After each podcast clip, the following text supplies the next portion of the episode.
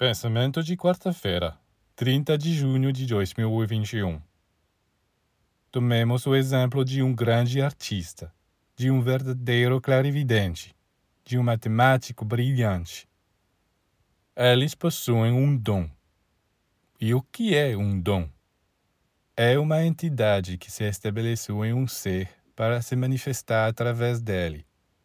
Naturalmente, nossos contemporâneos nunca admitirão que os talentos e habilidades são entidades que habitam os seres humanos. Mas então, como eles explicam que às vezes perdem tal ou tal dom?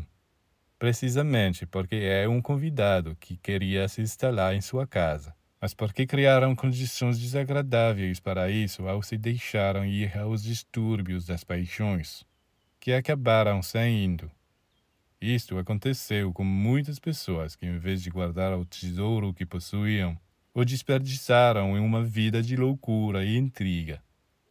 Eles imaginavam que seu talento era algo adquirido para sempre. Mas não.